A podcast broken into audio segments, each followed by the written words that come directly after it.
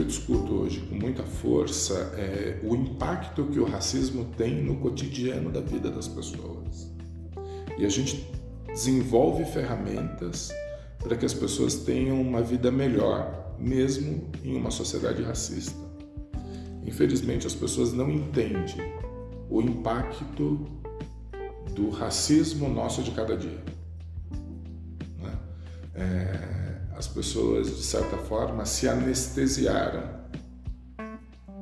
E eu acho que, que não é ruim, é, porque não é fácil viver uma vida sendo atacado e entendendo por que está sendo atacado todos os dias. Né? As pessoas se blindam né, no seu mundo, no seu universo, para sentir menos essa dor. Né?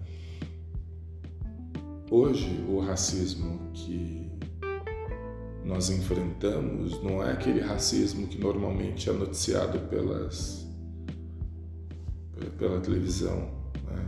Um jogador de futebol começou a receber bananas como prêmio, né? É, torcidas inteiras. Não é esse o racismo que eu discuto. O racismo que eu discuto é por que, que tem poucos médicos negros, por que, que tem poucos advogados negros, né?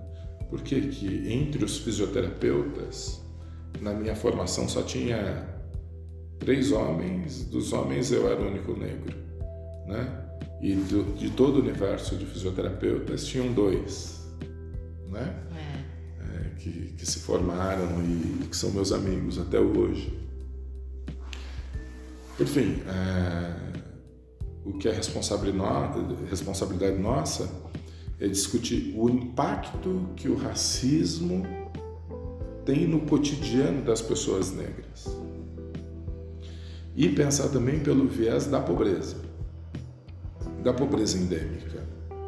Por que, que é, a maioria das pessoas pobres são pessoas negras?